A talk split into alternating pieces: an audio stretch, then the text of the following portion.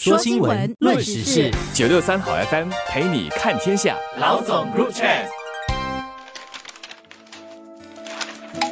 各位听众早上好，我是联合早报的永红，我是李慧玲，我现在在美国华盛顿，因为新加坡总理李显龙正在对美国进行一个八天的工作访问。这当然是一个相当重要的访问。然后我是随行的记者。现在疫情在美国其实也还没有缓解啊。呃，这里没有强制要戴口罩哎，因为华盛顿毕竟是首善之都，而且是一个很干净的城市。这里的人大概收入也比较高，素质也比较高，所以多数的人还是有戴口罩。但其实是不强制戴口罩的，不管室内或者室外。最严的是他们的政府部门，好像白宫啊这些就很严。所以你感觉到你在美国获得了自由吗？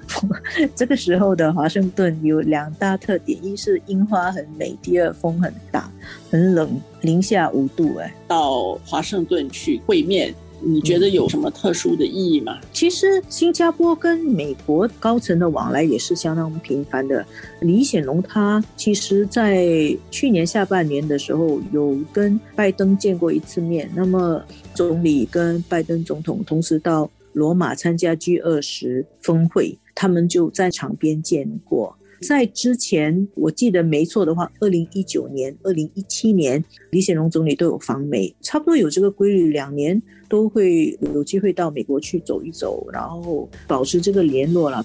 现在的国际形势变化大嘛，然后在这种时候，国际上面的问题又这么突出。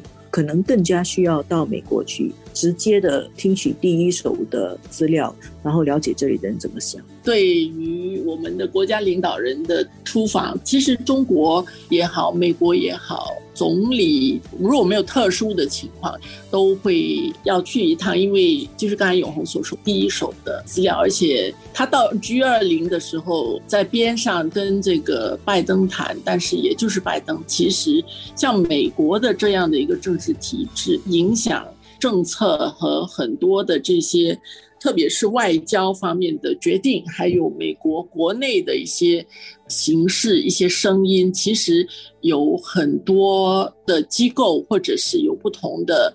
单位等等会涉及，所以总理这一次去，我看永红写的他的这个行程当中所见的这些人物，我自己觉得就是一般。你像新加坡，我们这么小的国家啊，我们的领导人去有机会都差不多，所谓的一网打尽啊，见了重要的这些政治人物跟机构的负责人。我想这个有两个方面，一个是总理听取他们的看法。他对现在美国的舆论或者是精英阶层他们的风向会有比较直接的这个了解。另外一方面，其实他们愿意见总理，也是显示对新加坡的重视。呃，是李显龙总理，他会见到拜登总统、哈里斯副总统，然后美国的财政部长耶伦、美国的联储局主席鲍威尔。美国的国防部长奥斯汀都会分别见李显龙总理，所以就李显龙总理对他们每个人都有单独的时间。其实新美关系是很密切，双边没有什么需要去处理解决的问题。但是呢，现在这个时间点上啊，有好几个事情，就是中美关系进入低潮的时候。当然，现在眼前更让大家关注的当然是乌克兰局势的发展。再加上世界经济的情况，美国的通胀，因为也会对世界的经济造成影响。几个大的事件作为背景，总理的这次在这个时候的访问意义比较特殊。特别是拜登总统刚刚从欧洲回到华盛顿，他在跟奥斯汀会面的时候，开场白就有谈到了乌克兰问题了。那么可以肯定，他在跟。好几个人谈话的时候都会谈到乌克兰问题，因为在这里，在华盛顿这边电视新闻都在播，包括路上的行人啊，德斯司机开口语就在跟我谈乌克兰，所以在美国确实是一个相当吸睛跟人们相当关注的一个课题。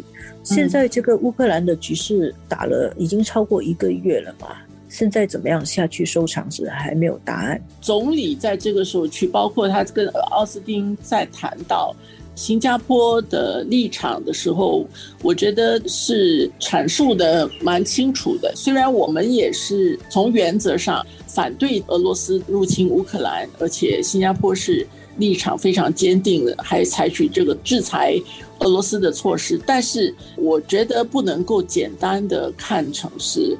新加坡跟美国的立场完全一致，恐怕我想总理也特别会去进一步解释新加坡为什么会这么做，考虑的立场。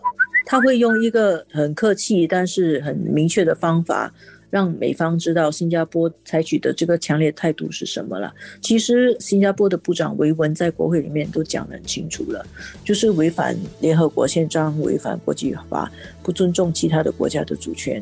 不管是用任何理由都不可以接受，而这个东西对新加坡来说是新加坡本身存亡相关的问题。这个东西不是去站任何国家的队，是站新加坡自己的队，是为新加坡的利益跟新加坡的生存的角度出发。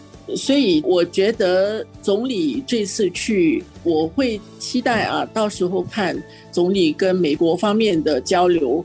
他对整个形势的看法是什么啊？新加坡的立场是一回事，对整个形势，包括对因为俄罗斯侵入乌克兰的事件，然后中国的这个态度跟中国的关系等等，我想他们应该会讨论到这方面的课题。